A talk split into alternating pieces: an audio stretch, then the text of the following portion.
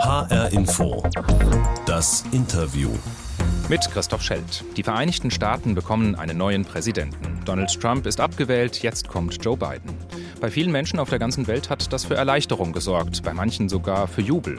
Auch Miriam Groß war vor einer Woche ziemlich froh. Die evangelische Pfarrerin aus Franken lebt seit sechs Jahren in New York und leitet dort die deutschsprachige evangelisch-lutherische Gemeinde.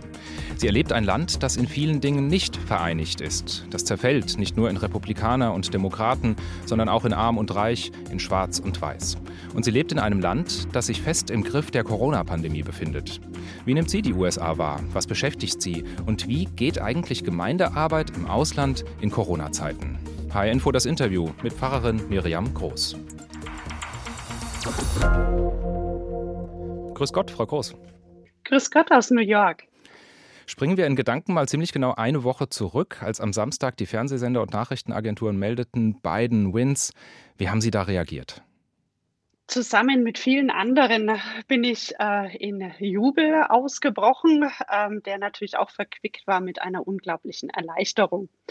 Äh, wir haben dann auch am Times Square natürlich socially distanced gemeinsam gefeiert und unserer Erleichterung auch Ausdruck verliehen. Was war da für eine Stimmung am Times Square? Den kennen wir ja alle so von diesen Silvesterbildern. Nach den vielen schweren Monaten, an denen der Times Square fast wie ausgestorben war, kehrte dort wieder eine sehr gelöste und äh, sehr positive Stimmung ein. Da waren sehr, sehr viele Leute da. Man hat gefeiert, man hat miteinander gesungen, ähm, getanzt. Das war eine sehr, sehr gelöste Stimmung und das hat mich unglaublich angesteckt in der Freude und auch der Erleichterung. Dann hat dieser President-elect Joe Biden seine erste Rede gehalten und hat gesagt, alles habe seine Zeit und nun sei die Zeit zu heilen, time to heal. Also ein direkter Bezug des bekennenden Katholiken Biden auf die Bibel. Er hat da aus dem Prediger Salomo aus dem Alten Testament zitiert. Hat Sie das als Pfarrerin gefreut? Das hat mich unglaublich angesprochen. Zum einen ähm, ist dieses sogenannte Zeitengebet, ähm, äh, das man im Prediger Salomo finden kann, eines, das alle Phasen unseres Lebens widerspiegelt. Und zum anderen ist es auch so, dass jetzt wirklich für die USA der Zeitpunkt gekommen ist, an dem vieles heilen muss. Dieses Land ist so verletzt und so in sich geteilt, dass es einen Präsidenten braucht, der Menschen und die Pole wieder zusammenbringt. Von daher, als er äh, dies in seiner Rede zitierte, ging bei mir das Herz auf. Und glauben Sie, Joe Biden kann dieser Hoffnungsträger sein, der das Land wieder zusammenbringt? Das ist eine ziemlich große Aufgabe. Für Joe Biden ist das eine sehr große Aufgabe, denn er muss ja viel zusammenbringen, was in den letzten vier Jahren weit auseinandergegangen ist. Ob wir jetzt die Demokraten und die Republikaner betrachten, die in ihren Polen immer weiter äh, auseinandergehen, oder ob wir äh, gesellschaftliche Teile betrachten, sei es arm und reich, sei es die Hautfarben äh, schwarz und weiß, diese Pole müssen alle zusammenkommen. Und ich glaube, er ist der richtige Mann dafür. Sie sind evangelische Pfarrerin und seit 2014 nach New York sozusagen entsandt, also so ähnlich wie eine Diplomatin vom Auswärtigen Amt. Sie sind ja tatsächlich auch bei den Vereinten Nationen unterwegs. Passt für Sie dieser Vergleich? Sind Sie auch sowas wie eine Botschafterin der evangelischen Kirche? Die evangelische Kirche in Deutschland betont bei äh, der Entsendung aller Pfarrerinnen und Pfarrer ins Ausland, dass wir sogenannte Kirchendiplomaten sind. Das heißt, wir vertreten die EKD vor Ort.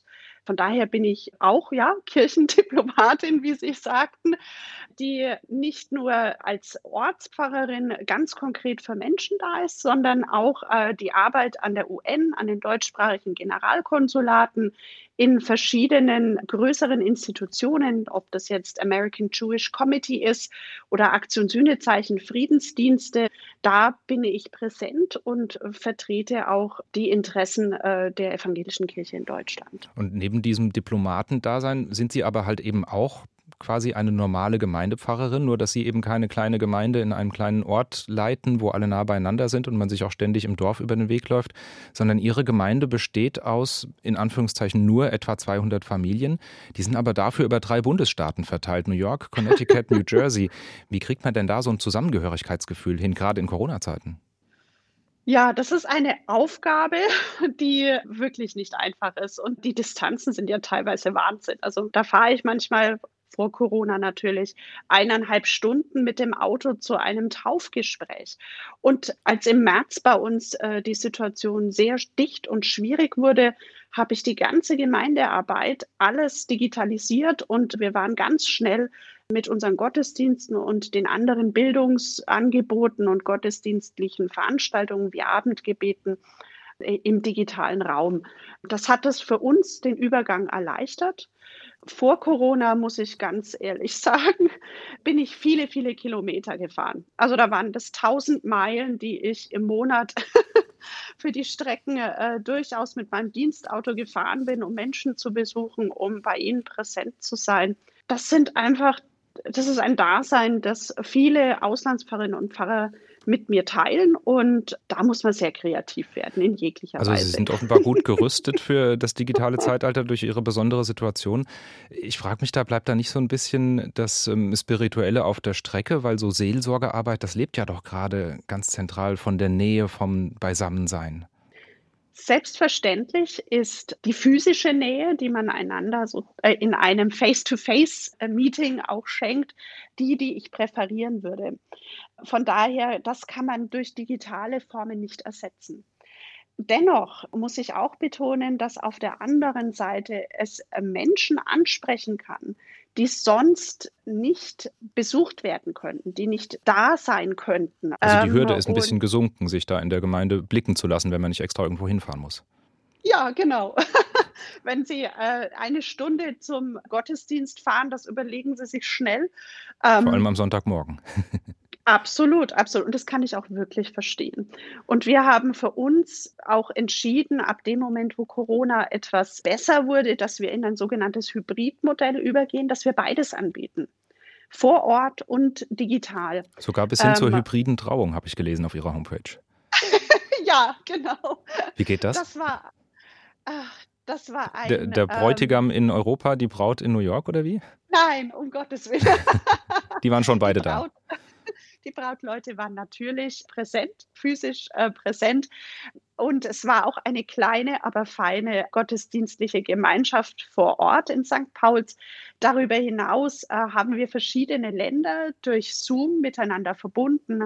Die Schweiz, Griechenland, Abu Dhabi. Da konnten eben die äh, Mitglieder der Familien teilnehmen und sie konnten nicht nur sozusagen äh, die Trauung mitverfolgen, sondern sie konnten sie mitgestalten. Und das war ein Moment, den ich so dicht und wunderbar empfand, als der Bräutigam Vater von Abu Dhabi aus eine Lesung gestaltete und die Familie der Braut aus der Schweiz Elemente des Gottesdienstes mitgestaltete. Das waren wichtige Teilnahmemöglichkeiten, äh, vor, vor, allen Dingen in Corona, wo Menschen einfach nur sehr schwer reisen können. Und ich denke da schon einen Schritt weiter und überlege mir, was heißt es für unsere Kirche nach Corona? Ich finde das eine Chance für die Kirche. Ich habe zum Beispiel auch eine digitale Trauerfeier, als Corona so ganz, ganz schwer bei uns wütete, angeboten. Ähm, die äh, ein unglaublich dichtes Geschehen war und die einzige Möglichkeit, die Familie zu begleiten auch war. Und da habe ich viel schätzen gelernt der digitalen Räume und vielleicht können wir da noch weiterdenken. HR-Info das Interview mit Miriam Groß, 44 Jahre alt, seit sechs Jahren evangelische Pfarrerin in New York. Frau Groß, ich würde dieses Bild von der Diplomatin im Pfarrergewand oder der Pfarrerin auf dem Diplomatenjob gerne nochmal aufgreifen. Wie ist das denn bei Ihnen in der Gemeinde? New York gilt ja als sehr liberal, überwiegend demokratische Wählerinnen und Wähler, aber ja auch nicht alle. Wie ist das bei Ihnen in der Gemeinde? Da gibt es ja wahrscheinlich auch solche und solche. Ja, wir sind eine sogenannte Purple Congregation, also eine lilane Gemeinde, die aus Demokraten, die blau sind und aus Republikaner, die äh, die Farbe Rot zugewiesen haben. Von daher äh, verbinden wir die Pole miteinander und da ist es wichtig, ein gemeinsames zu finden. Unsere Gemeinde findet dieses Gemeinsame in dem Auftrag Jesu Christi, den Nächsten zu lieben wie sich selbst.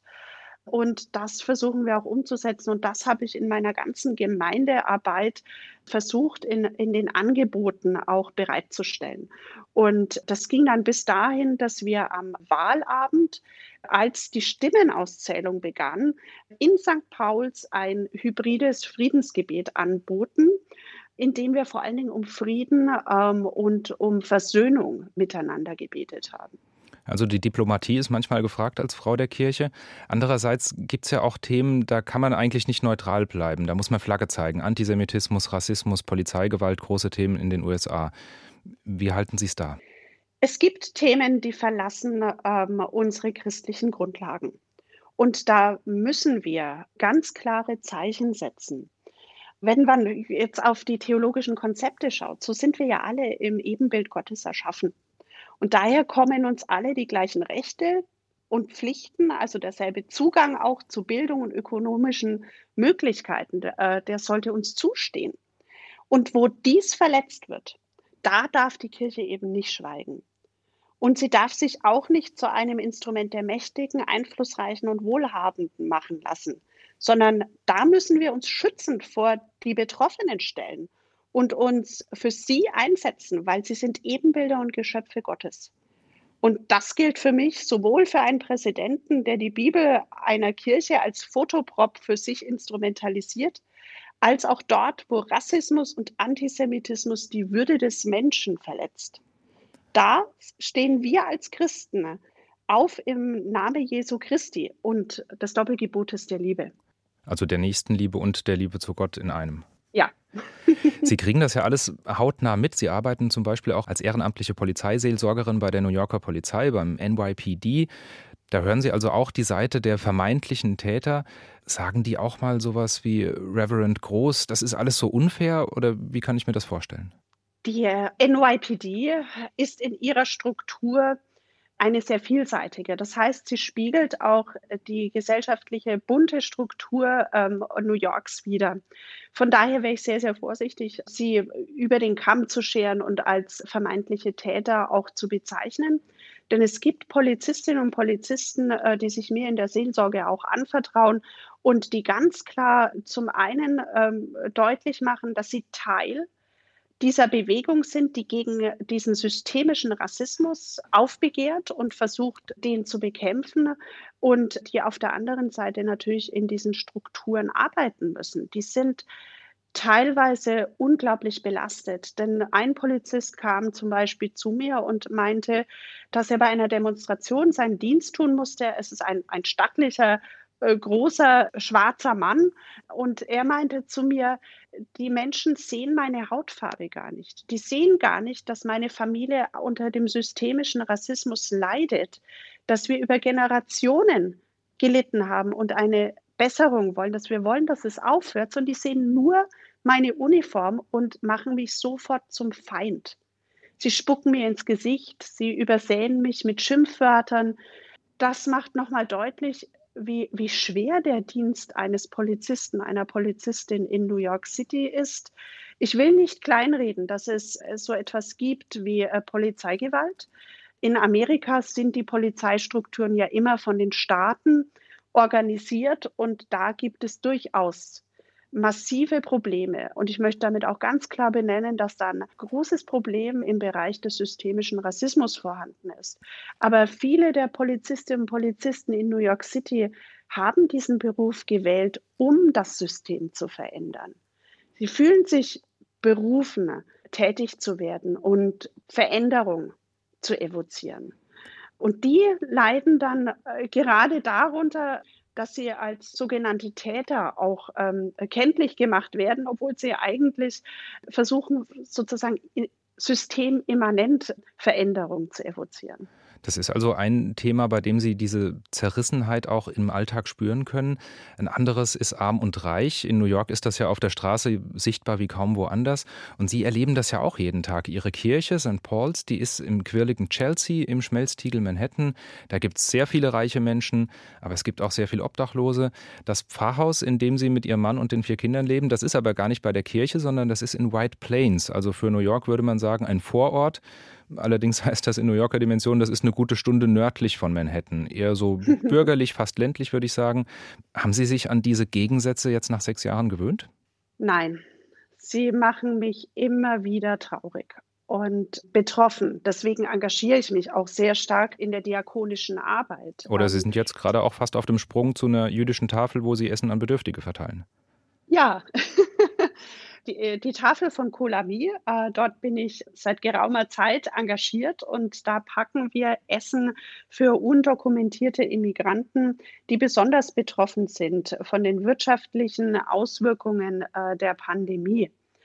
Und New York, der Staat New York leidet ja auch unter den ökonomischen Implikationen und vor allen Dingen in dem sogenannten Speckgürtel New Yorks da äh, gibt es viele, die unsichtbar, aber präsent in Armut sich befinden. Und das betrifft vor allen Dingen den unteren gesellschaftlichen Bereich und dort diese sogenannten undokumentierten oder illegalen Immigranten, die keinerlei ähm, Sicherungssysteme haben, die für sie greifen, ob das jetzt Staatsleistungen sind oder andere Möglichkeiten. Und da schlägt natürlich mein Herz. Das Engagement war schon vor äh, Corona vorhanden, denn unsere Gemeinde arbeitet mit dem Tafelverbund Feeding Westchester schon seit einigen Jahren zusammen. Und Corona hat es nochmal äh, intensiviert und muss auch an dieser Stelle als wichtiges Engagement umgesetzt werden. Denn wir sind ja verpflichtet dem Doppelgebot der Liebe gegenüber. Also Sie gehen auch hin, wo es brodelt, manchmal riecht, gelegentlich auch stinkt, hat ein SPD-Vorsitzender mal gesagt. ja, also ich denke, wenn die äh, Ästhetik oder das Eigenbefinden über dem steht, was die Bedürftigkeit von Betroffenen eigentlich notwendig macht, dann habe ich meinen Auftrag verfehlt. Sagt Miriam Groß, zu Gast in HR Info das Interview. Sie leitet die deutschsprachige evangelisch-lutherische Gemeinde in New York. Zu HR Info das Interview mhm. gehört auch immer unsere Interviewbox. Die habe ich hier bei mir. Das ist so eine kleine weiße Kiste, etwa so groß wie ein Schuhkarton. Früher haben wir die unseren Gästen direkt präsentiert. Ähm, in Zeiten von Corona unterhalten wir uns über Leitung, wobei ich dazu sagen muss, die Dienstreise nach New York, die wären ja auch früher nicht genehmigt worden. Und ähm, weil Sie diese Box jetzt nicht äh, sehen können, mache ich die für Sie auf und ich habe da drin was zum Hören. Hören wir mal zusammen rein. Dürfe ich mal ganz kurz um Ihr Handzeichen bitten? Wer von Ihnen glaubt, dass Donald Trump in Wirklichkeit gar kein Mensch ist, sondern so eine Art Reptilienwesen, das sich sehr große Mühe gibt, auszuschauen wie Marilyn Monroe? Also Reptilienwesen mit äh, weichem B und D, das hat schon ein bisschen was verraten, worum es jetzt geht. Haben Sie den Herrn erkannt? Nein, aber der Dialekt ist wunderbar. Äh, der fränkische Kabarettist äh, alias Erwin Pelzig, in Wirklichkeit oh, äh, ist es Herr Barwasser. Ähm, wie ist das? Fehlt Ihnen das Fränkische? Das hört man ja in New York wahrscheinlich eher selten. Ich vermisse Franken sehr. Das sind die Wurzeln, die mich auch tragen. Von daher ja, hoffe ich, bald wieder in der Heimat sein zu können und ja, vermisse Franken einfach.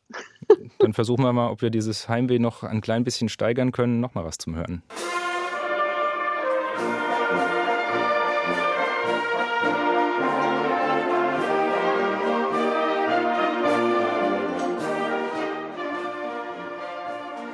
Was äh, geht da in Ihnen vor? Erkennen Sie auch das?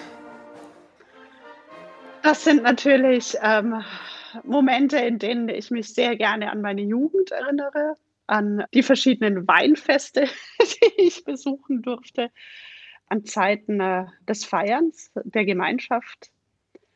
Und die hoffe ich, dass die bald wiederkommen. Zünftige fränkische Blasmusik war das. Ja. Äh, Sie haben aber nicht erraten, wer da gespielt hat. Das wäre auch ein bisschen zu viel verlangt gewesen, glaube ich. Aber Sie werden lachen, das war der Musikverein Zeitvertreib aus Ulsenheim und das ist bei Uffenheim in Mittelfranken. Nein. Das kennen Sie. Ach, meine Güte. Das ist ja spitze. Wo haben Sie das herbekommen? Das ist ja super. Recherche. Also Sie kommen aus Uffenheim, von daher ist es gut möglich, dass Sie vielleicht genau diesen Musikverein auch schon mal gehört haben in einem fränkischen ja. Bierzelt. Es gibt aber noch eine Verbindung zwischen dieser Blaskapelle und Ihnen, denn auch der Musikverein Ulsenheim war mal in New York. Das ist ja. eine der wenigen privilegierten Blaskapellen, die mitmarschieren durften auf der legendären Stäubenparade. Das ist sowas wie der Traum aller deutschen Blaskapellen. Eine Parade mhm. von Musikzügen aus Deutschland und den USA, um die deutsch-amerikanische Freundschaft zu feiern, immer am dritten Samstag im September auf der Fifth Avenue. Waren Sie da auch schon mal? Ich war natürlich schon sehr oft auf der Stolpenparade. Das ist ja eine der wichtigen Termine, die man hier auch wahrnimmt. Und äh, da habe ich viele, viele Erinnerungen dran. Dieses Jahr konnte es ja nicht stattfinden, aber das ist immer ein wichtiges deutsch-kulturelles Ereignis. Also fast so ein Pflichttermin für eine Kirchendiplomatin. Ja, so kann man es bezeichnen. In Franken aufgewachsen. Wir haben jetzt schon gemerkt, die Heimat bedeutet Ihnen was. Trotzdem sind Sie aber auch sehr weltgewandt. Sie haben als Pfarrerin drei Jahre in Schottland gearbeitet, in der Ausbildung eine Zeit lang als Stewardess für Japan Airlines geflogen, haben sogar Japanisch gelernt, sind da auch nach New York geflogen. Diese Offenheit, die hat ja auch ganz viel mit Ihrer Familie zu tun. Denn Sie sind nicht nur bilingual, also zweisprachig aufgewachsen, sondern auch bikulturell, deutsch-amerikanisch. Wie kam es denn dazu? Mein Ziehvater war Amerikaner und von daher bin ich in einem Haushalt aufgewachsen, der beide Kulturen miteinander verbunden hat. Innerhalb meines Elternhauses äh, war das dominant äh, amerikanisch gestaltet. Wir haben dort auch die ganz klassischen Familienfeste miteinander gefeiert. Jetzt kommt zum Beispiel bald Thanksgiving. Das haben wir bei uns äh, innerhalb des Hauses auch gefeiert. Die äh, dominante Sprache war auch amerikanisch und wenn ich aus dem Haus trat, dann war ich sozusagen im Fränkischen. Aber war denn mit dieser Prägung für Sie dann schon früh klar, wenn es irgendwie mal hinhaut, dann will ich auch mal in den USA leben und arbeiten? Ja, es war schon immer meine Sehnsucht, im Lande meines Vaters arbeiten zu können.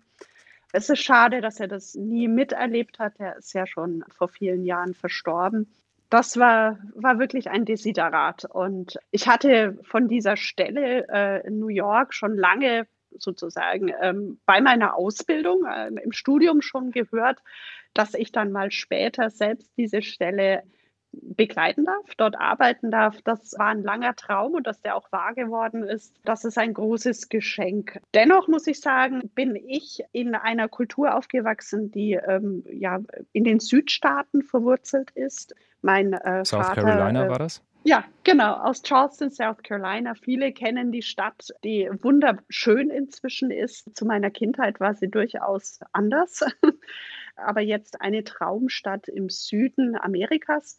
Da bin ich in einer anderen Kultur aufgewachsen. Die, äh, würde man sagen, äh, die Nordostküsten-Personen, ähm, also New Yorker, sind ja äh, von ihrer Struktur her ganz anders. Also da Wie denn? Ist, die sind viel industrieller, viel ruppiger. Bis man einen äh, New Yorker wirklich kennenlernt und er einen ins Herz schließt, braucht es wirklich sehr lange. Die haben eine harte Schale und einen sehr weichen Kern. Die Südstaatler, die sind sehr auf Traditionen bedacht, sehr auf Höflichkeit, sind um einiges kontaktfreudiger wie die New Yorker. Also als äh, Fränkin sind Sie ja quasi auch Südstaatlerin in deutschen so Dimensionen.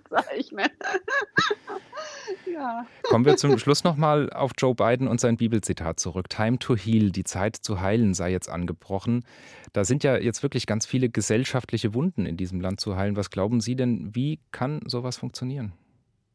Diese Heilung kann natürlich nicht nur durch einen Präsidenten stattfinden, sondern auch durch äh, die Vizepräsidentin. Kamala Schon Harris. allein ja, Kamala Harris, schon allein, dass sie die Person ist, die sie ist, sprich eine Frau, die auch noch Kulturen verbindet, sprich eine Schwarze mit indischen Wurzeln ist, die in Amerika aufgewachsen ist. Sie verkörpert viel an Versöhnung und an Polen, die in ihr zusammenkommen und zwar versöhnlich zusammenkommen. Von daher ist es nicht nur Biden, der diese Versöhnung, äh, diesen Auftrag zur Versöhnung eigentlich hat, sondern auch Kamala Harris. Und, das muss ich auch noch deutlich herausstellen, es ist wirklich der ganzen Gesellschaft aufgetragen, jedem Einzelnen. Das ist ein Riesenauftrag. Und ich hoffe, dass äh, der einzelne Amerikaner, die einzelne Amerikanerin ebenso diesen Auftrag der Heilung für sich selbst annimmt und für den anderen, dass Menschen Brücken zueinander bauen. Ja, was können Sie Dorthin. selbst denn dazu beitragen als deutsche Pfarrerin in New York? Haben Sie da auch einen Auftrag, mitzuhelfen bei dieser Heilung? Absolut. Also wir als Gemeinde verstehen uns auch als Brückenbauer, die Versöhnung bringen. Wir haben das schon lange vor der Pandemie äh, begonnen. Mit einer Initiative, einer interreligiösen Friedensinitiative, die wir zusammen mit dem deutschen Generalkonsulat begonnen haben. Und dann versuche ich in meinem Dienst, die Pole auch zueinander zu bringen. Also die NYPD wird zum Beispiel in der kommenden Woche bei uns ein sogenanntes Builder-Block-Meeting machen. Da kommt die Nachbarschaft und wichtige Vertreter bei uns in der Kirche zu einem Gespräch zusammen mit der NYPD und ich bin dort als Mediatorin auch ähm, präsent und helfe dort. Und da sind es diese verschiedenen Ebenen, die, die wir als Kirchengemeinde versuchen auch anzubieten, um Heilung zu bringen in einem Land, das wirklich zutiefst verletzt ist. Schauen wir noch in die nähere Zukunft. In zwei Wochen ist erster Advent. Was wird das denn für eine Vorweihnachtszeit 2020 in den USA? Die wird sehr anders. Die wird nicht einfach werden. Ähm, äh, gegenwärtig steigen bei uns in New York die Zahlen ähm, sehr stark. Insgesamt in der Metropolregion New Yorks. Es sind schon die ersten Einschränkungen wieder vorhanden. Ähm, und da wird es unsere Aufgabe sein, wieder durch digitale Angebote Hoffnung zu spenden. Als Gemeinde werden wir zum Beispiel jeden Dienstag Adventsandachten digital anbieten, indem wir Hoffnungshorizonte im Advent einfach äh, weiterschenken wollen. Auch bei uns in Deutschland wird das ja ein ganz besonderer Advent, also viel weniger heimelig, ohne Weihnachtsmärkte, ohne Weihnachtsfeiern. Vielen werden diese Begegnungen fehlen, diese Nähe.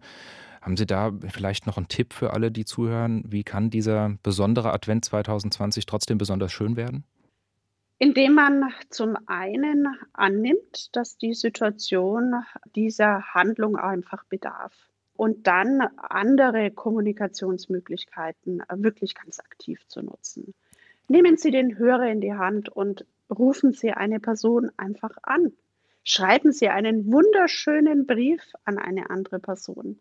Es gibt nichts Wertvolleres, wie manchmal eine Post von einem lieben Menschen zugestellt bekommen zu haben. Ich glaube, Zeit und Zuhören, das ist das Geschenk, das wir uns in diesem Advent geben können. Dann wünsche ich Ihnen einen gesegneten Advent. Vielen Dank für das Gespräch und Servus nach New York. Herzlichen Dank und Ihnen ebenso einen gesegneten Advent. Das war HR Info das Interview mit Miriam Groß, Pfarrerin der evangelischen Gemeinde in New York. Diesen und viele andere tolle Podcasts gibt es auch auf hrinforadio.de, in der ARD Audiothek und an vielen anderen Stellen, wo es Podcasts gibt. Mein Name ist Christoph Schelt.